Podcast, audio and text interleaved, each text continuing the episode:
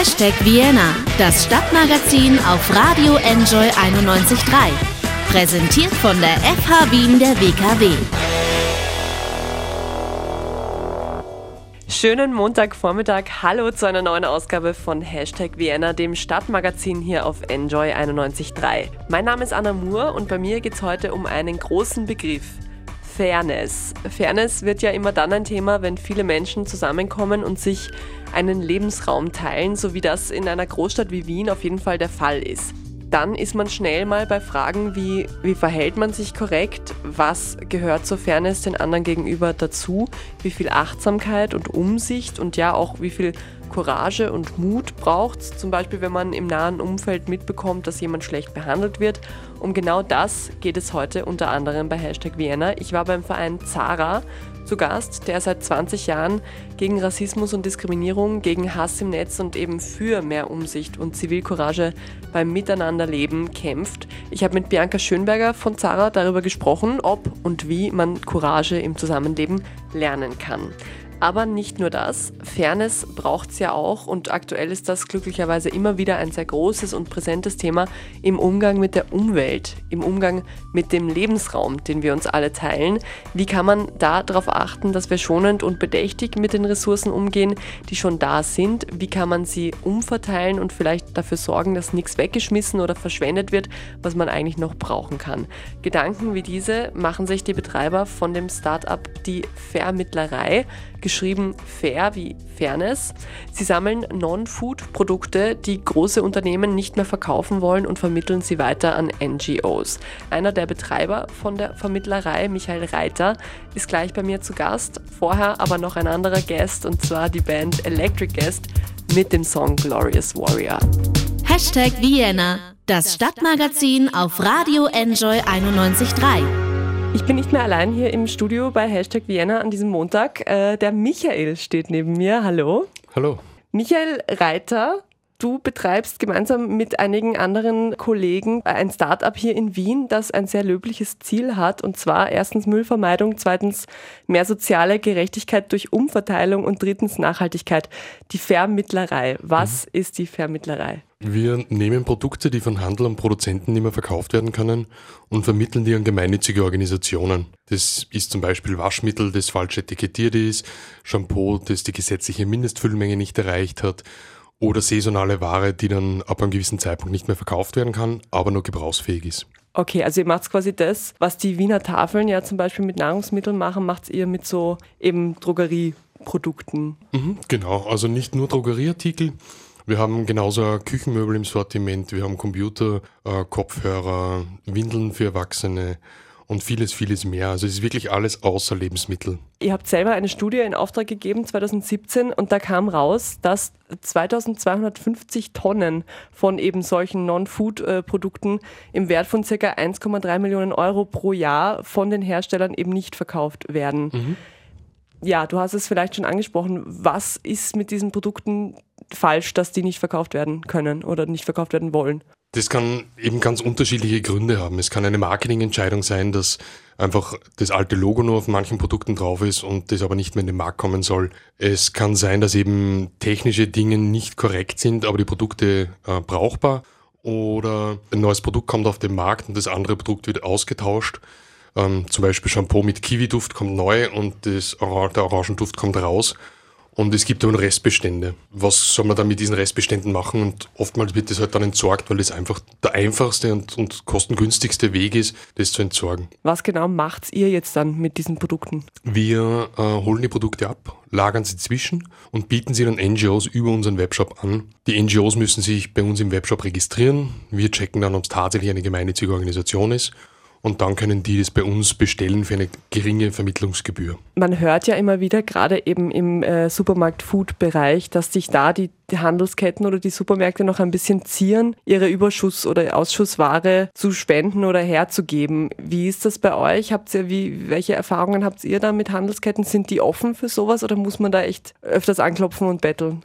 Bei Handelsketten müssen wir ein bisschen aktiver sein weil es einfach auch durch das äh, Filialnetz sehr komplexes Thema ist. Zum Glück gibt es schon viele Kooperationen dann direkt mit NGOs, wo halt Produkte dann direkt gespendet werden.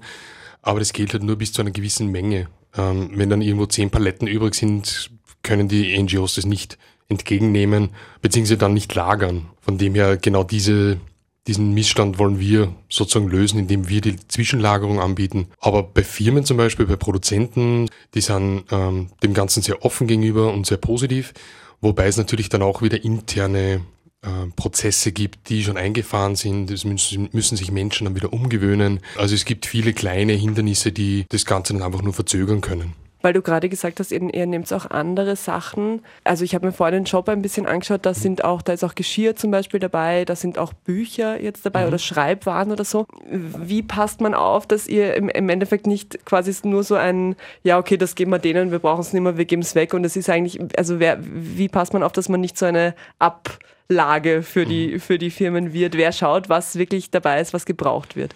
Das geht relativ leicht, indem Firmen uns sagen, welche Produkte sie übrig haben und entweder wir wissen schon, dass die Produkte gebraucht werden oder wir fragen bei unseren Abnehmern nach, ob sie die Produkte tatsächlich benötigen, wie es einmal war bei Trinkgläsern und wir haben nachgefragt und wir haben ge gemerkt, okay, da gibt's Bedarf und ist jetzt auch eines der bestgehendsten Produkte bei uns. Aber man kann sehr viel davon mit, mit Hausverstand lösen, indem man einfach überlegt, was braucht man selbst im Haushalt und was braucht man nicht oder nicht zwingend. Apropos Haushalt ist ein gutes Stichwort. Äh, Frühjahrsputz ist ja gerade um die Jahreszeit etwas, was man gerne macht zu Hause. Altes raus oder ausmisten und so weiter. Kann man als Privatperson bei euch auch was abgeben oder seid ihr wirklich nur quasi ähm, Business to NGO? Wir sind ausschließlich Business to NGO, weil es für uns schwierig ist, die Qualität der Produkte dann tatsächlich zu überprüfen, wenn wir einzelne Spenden bekommen oder von privaten Personen. Wenn Produkte original verpackt sind, dann kann es funktionieren, aber es ist einfach der Aufwand sehr groß und wir fokussieren dann lieber auf die größeren Mengen und verteilen die dann an gemeinnützige Organisationen. Euch gibt es äh, seit zwei, guten zwei Jahren. Mhm, ne? genau. Was habt ihr vorher gemacht? Wir vier von, von den Gründern haben Design und Produktmanagement an der FH Salzburg studiert und ich war fünf Jahre bei der Firma Henkel mhm. in der Klebstoffabteilung für Marketing und für Sales und der Manfred hat Konzeptdesign gemacht für Ausstellungen. Die Sabine hat in verschiedenen Firmen für Marketing äh, gearbeitet oder das Marketing gemacht, unter anderem auch in an, einer Organisation, die zum Teil äh, von der Caritas äh, war. Und der Michael ist aus dem Onlinehandel, E-Commerce und hat da seine Spezialisierung. Das heißt, wir haben zwar dasselbe studiert, aber dann trotzdem wieder unterschiedliche Schwerpunkte im Berufsleben dann gewählt. Okay, und dann habt ihr euch alle wieder zusammengefunden, um was Nachhaltiges zu tun. Wie kam es zur Gründung? Ähm, ich war eben bei der Firma Henkel und wir haben monatlich unsere Meetings gehabt, wo wir besprochen haben, was machen wir mit den Produkten, wo wir zu viel Lagerstand haben, die sie nicht so schnell rausverkaufen, wie wir das möchten und so weiter.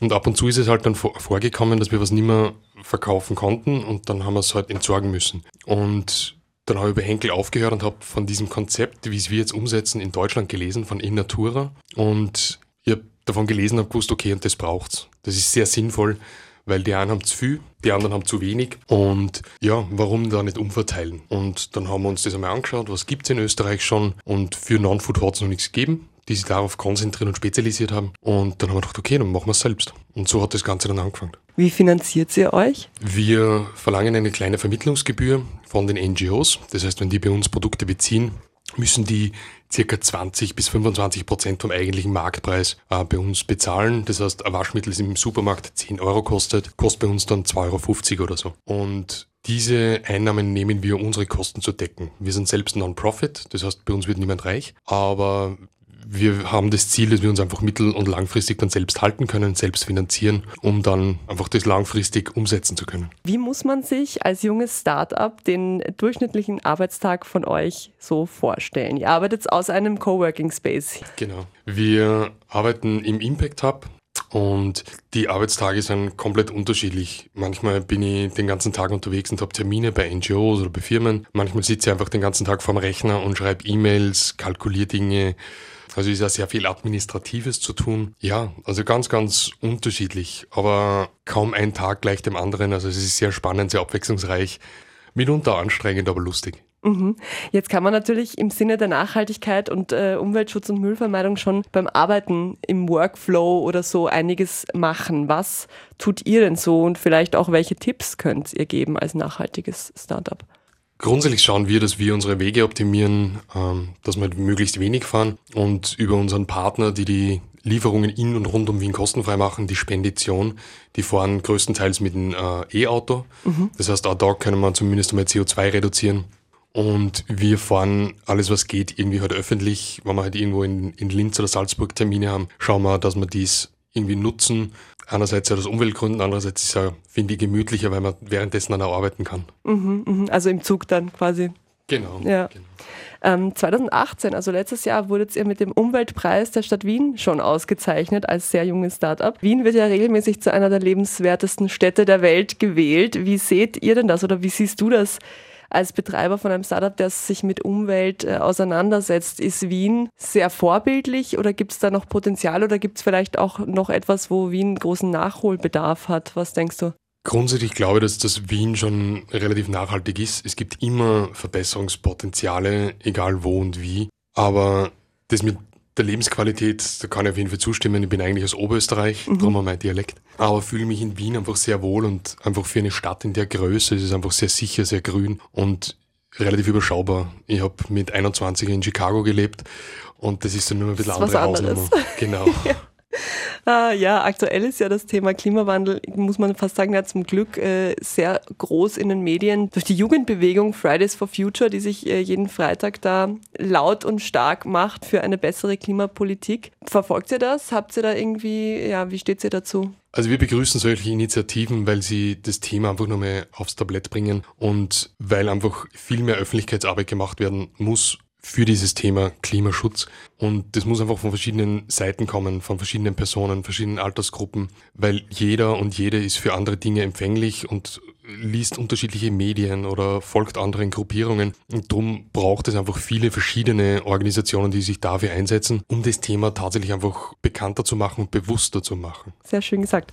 Vielen, vielen Dank fürs Kommen. Das war's schon. Michael Reiter von der Vermittlerei. Weitere Infos zu euch und zu dem, was ihr macht, gibt's online auf www.dievermittlerei.at und natürlich auch auf Facebook. Und ja, ihr sucht auch immer wieder ehrenamtlich Helfer, die euch beim Ausliefern helfen oder wie ist das? Na, die Lieferungen machen wir über, über Partner und eben die Spedition in und rund um Wien. Aber im Endeffekt kann man immer wieder Unterstützung brauchen, sei es im Marketing, sei es im PR. Es gibt einfach sehr viele Dinge im Hintergrund zu tun und je fokussierter die Leute ihre Bereiche abdecken können, desto schöner ist es und mehr Köpfe bringen einfach mehr Ideen zusammen und so kann man sich einfach besser weiterentwickeln. Ja, vielleicht finden sich ja einige Helfer. Jetzt versuche ich oder jetzt möchte ich euch oder dir noch helfen und zwar vielleicht äh, mit einer kleinen Freude, die ich dir machen kann, wenn du dir einen Song wünschen darfst. Was darf ich denn spielen für dich? Ich würde mir jetzt ganz gern uh, You Look Like Gold to Me von Ben Harper wünschen. Sehr gute Wahl. Vielen Dank. Hashtag Vienna, das Stadtmagazin auf Radio Enjoy 91.3. Ben Haber war das mit Gold to Me, ein Wunsch von meinem Gast Michael Reiter, dem Betreiber von dem Startup Die Vermittlerei. Wer sich weiter informieren will zu dem, was das Startup macht, wer Kontakt aufnehmen will oder vielleicht auch helfen will, findet sie online unter www.dievermittlerei, fair geschrieben F-A-I-R, also Fairness, dievermittlerei.at. Und wir ziehen das Thema Fairness jetzt nochmal von einer anderen Seite auf. Am 21. März präsentiert der Verein ZARA, Verein für Zivilcourage und Antirassismusarbeit, seinen jährlichen Rassismusbericht. Ich habe mich mit Bianca Schönberger von ZARA getroffen. Sie ist Geschäftsführerin von ZARA Trainings und sie bringt Menschen bei, wie man sich umsichtiger und mutiger verhält und wie Zivilcourage geht. Das Ganze gleich. Vorher noch die Pale Waves mit ihrem Song Noises. Seit 20 Jahren gibt es Zara in Österreich. Der Verein hat sich zur Aufgabe gemacht, gegen Rassismus und andere Formen von Diskriminierung in der Gesellschaft vorzugehen. Zum einen ist Zara eine Beratungsstelle, an die Opfer von Rassismus und auch mittlerweile Opfer von Hass im Netz sich wenden können. Zum anderen macht Zara viel Öffentlichkeitsarbeit und Aufklärungsarbeit, zum Beispiel mit dem jährlichen Rassismusreport und nicht zuletzt leistet Zara Präventionsarbeit und das vor allem in Form von Trainings und Workshops, in denen es hauptsächlich um Zivilcourage geht. Bianca Schönberger ist die Geschäftsführerin von Zara Training und sie darf ich jetzt zum Interview begrüßen. Guten Tag. Guten Tag. Frau Schönberger, die Abkürzung Zara steht für Zivilcourage und Antirassismusarbeit. Der Begriff Zivilcourage ist also schon im Namen drin. Wie definieren Sie Zivilcourage? Also wir haben bei Zara eine, eine Arbeitsdefinition von Zivilcourage und die bezeichnet Zivilcourage als den Mut, in unangenehmen Situationen in der Öffentlichkeit einzugreifen. Und eingreifen kann, je nach den eigenen Grenzen und Fähigkeiten und auch nach dem Wunsch der Betroffenen bedeuten, dass man hinschaut, dass man den Betroffenen Unterstützung anbietet, Vorfälle dokumentiert äh, oder Unterstützung und Hilfe holt. Auch in der Online-Welt ähm, ist natürlich zivilcouragiertes äh, Handeln gefragt und es ist ein sehr, sehr großes Thema bei uns äh, im Moment, einfach um den Hass in Grenzen zu halten und auch Räume im, im, im Internet nicht einfach aufzugeben und natürlich auch wieder den Betroffenen den Rücken zu stärken. Jetzt haben Sie es äh, selber schon angesprochen und das Wort Courage deutet es ja an. Man braucht also Mut, um Zivilcourage zu zeigen. Ja, es ist eine Mischung. Es ist einerseits Mut, es ist andererseits auch ein genaues Hinschauen. Also wir mm, hören oft, dass solche Vorfälle, dass jemand beschimpft oder auch äh, angespuckt wird oder äh, das am Kopftuch gerissen wird, dass es sehr, sehr schnell passiert und dass oft Umstehende es nicht mitbekommen. Also da ist auch wichtig, dass man, dass man die Augen offen hat. Und was auch äh, wichtig ist, man kann Zivilcourage lernen. Also es gibt Untersuchungen, Untersuchungen, dass äh, Menschen, die sich schon mal mit dem Thema beschäftigt haben, im Rahmen eines Workshops zum Beispiel, mit sehr viel größerer Wahrscheinlichkeit eingreifen werden. Also Sie meinten ja auch eben, es ist das Hinschauen. Jetzt kann man Mut lernen oder beziehungsweise man kann bestimmte Handgriffe oder bestimmte Techniken oder so was lernen, aber kann man denn die Bereitschaft lernen, hinzuschauen? Die, die Umsicht, kann man das lernen? Die Bereitschaft wird größer, wenn man sich mit dem Thema auseinandergesetzt hat, weil dann einfach auch klar ist, also man braucht keinen schwarzen Gürtel in Karate, um eingreifen zu können, sondern es gibt sehr viele andere Möglichkeiten, Hilfe zu holen. Da ist es zum Beispiel uns auch wichtig, in den, in den Trainings zu vermitteln, dass ein ganz wichtiger Punkt ist, sich nicht äh, selber in Gefahr zu bringen. Aber vielen Menschen ist auch nicht klar, was es an anderen Möglichkeiten gibt, weil sie in dieser Situation einfach sich, sich überfordert fühlen. Aber beispielsweise äh, den, den Fahrer oder die Fahrerin eines U-Bahn-Wagens äh, zu rufen, denke ich, ist jetzt nicht äh, so eine mutige Entscheidung. Es geht eher darum, darum zu wissen, wo sich dieser Sprechknopf befindet. Also manchmal äh, hakt es dann einfach auch dann an, an solchen Details. Man denkt ja eben, Sie haben es auch gerade gesagt, bei Zivilcourage oft an diese klassische Situation, jemand wird auf der Straße oder in der U-Bahn belästigt und man sollte dann was tun. Da hört Zivilcourage ja nicht auf. Was wären denn zum Beispiel andere denkbare Situationen, die jetzt vielleicht nicht auf den ersten Blick einleuchten, aber wo es auch Zivilcourage braucht? Beispielsweise Mobbing am Arbeitsplatz auch da äh, gehört Zivilcourage dazu, dem Mobbingopfer beizustehen, weil natürlich auch die Gefahr besteht, selber dann auch angefeindet zu werden. Und eben der ganz große Bereich äh, Hass im Netz und eben dort auch die Menschen, die dort äh, in einem Shitstorm stehen oder anderweitig beschimpft werden, da eben auch ähm, für die einzutreten. Wie sehen die Trainings, die Sie anbieten, jetzt genau aus? Wie laufen die ab? Was werden da eben für Inhalte vermittelt? Unsere Trainings sind interaktiv und beziehen sich immer ganz auf die Gruppe, die teilnimmt. Also wenn es darum geht, ähm, dass sich ähm, die Teilnehmerinnen und Teilnehmer Handlungsoptionen erwerben, dann gehen wir immer von deren Erfahrungen aus. Also wir fragen, was habt ihr erlebt an Situationen, wo ihr gerne eingegriffen hättet oder wo ihr vielleicht eingegriffen habt. Und darauf aufbauend wird dann erarbeitet, okay, wenn ich so was nochmal sehe oder erlebe, was kann ich dann tun? Und das ist, wie gesagt, sehr individuell. Und das Ziel des Workshops ist, dass, dass, dass diejenigen dann rausgehen äh, und sagen, ich habe jetzt für mich einfach fünf, sechs verschiedene Optionen, äh, wie ich handeln kann. Das ist, wie gesagt, für jeden und jede anders aber dass man eben das auffächert und, und wirklich durchspielt, auch im Workshop, ähm, dass man diese Handlungssicherheit dann auch erhält für zukünftige Situationen. Die Leute, die die Workshops geben, wie sind die geschult? Wir arbeiten mit einem Pool an Trainerinnen und Trainern, die alle ganz unterschiedliche äh, Vorbildungen haben. Da sind Juristinnen und Juristen dabei, welche aus der Psychologie, aus der Pädagogik, also ganz unterschiedlich, die alle aber auch hier intern Fortbildungen gemacht haben, intern, extern zu den Themen, die wir anbieten und die da schon äh, zum Teil, also ich glaube, die längsten sind seit 15, 16 Jahren dabei, also die da sehr, sehr viel Erfahrung auch mitbringen, auch mit ganz unterschiedlichen Gruppen. Sie bieten die Workshops ja an, zum einen für Erwachsene, zum anderen für Jugendliche. Wie unterscheiden sich da die Workshops und auch die Themen, die angesprochen werden? Ja, wir fangen in der Volksschule an. Da ist das Thema äh, Zivilcourage äh, so besetzt oder wird so vermittelt, dass es vor allem darauf geht, Achtsamkeit, eben auch hinschauen, wenn ich das Gefühl habe, da, da stimmt etwas nicht, da, da wird ein anderes Kind von, von anderen Kindern oder auch Erwachsenen gemobbt oder, oder bedrängt, dass ich einfach Hilfe hole. Also da geht es auch um das genaue Hinschauen und auf das Achten aufeinander. Und je älter die Schülerinnen und Schüler sind, desto mehr wird es sozusagen erweitert äh, mit anderen Zivilcourage-Techniken, aber wie gesagt, es steht im Vordergrund immer auch die Message, äh, man soll sich selber auf gar keinen Fall äh, in Gefahr bringen. Und wie gesagt, wir machen es an Schulen, wir machen es auch, auch sogenannte offene Workshop. Der nächste offene Workshop findet am 27. April an der VHS in Otterkring statt, also wo sich jeder und jede, die interessiert ist, äh, teilnehmen kann dort. Also wir versuchen einfach da möglichst äh, breit gefächert auch das Angebot zu haben. Weil Sie auch gesagt haben, es gibt Leute mit juristischem äh, Background, die die Workshops halten, werden dann auch eben rechtliche Themen besprochen, so wie wenn ich jetzt eingreife auf der Straße und dann es mir passiert, dass ich dann angezeigt werde von dem, den ich da zurückgehalten habe. Ja, wenn die Frage aufkommt oder wenn eine konkrete Situation äh, diskutiert wird, dann ähm, wird es besprochen. Grundsätzlich ist auch immer ein großes Thema die Frage, die Abgrenzung zwischen Hilfeleistung und Zivilcourage, weil da gibt es natürlich auch einen Unterschied. Also wenn jemand nach einem Unfall schwer verletzt an der Straße liegt, da habe ich natürlich die Pflicht, auch einzugreifen und mache mich auch strafbar, wenn ich da einfach weiterfahre. Bei Zivilcourage ist es etwas anderes. Da ist es sozusagen mein eigener moralischer Kompass, der mir sagt, ist das jetzt für mich ein Punkt, wo ich eingreife oder habe ich das Gefühl, dass äh, da habe ich nichts mit zu tun? Genau, das meinte ich nämlich vorhin auch, also diese Moral, ob man die denn lernen kann. Was wir sicher machen, ist den inneren Radar dafür so ein bisschen zu schulen. Also gibt es eben auch so verschiedene Übungen, wo man so selber in sich reinfühlt, welche Situationen finde ich noch in Ordnung und welche äh, Situationen, äh, da habe ich das Gefühl, na, also da würde ich jetzt äh, einschreiten. Und das ist auch wieder ganz, ganz unterschiedlich.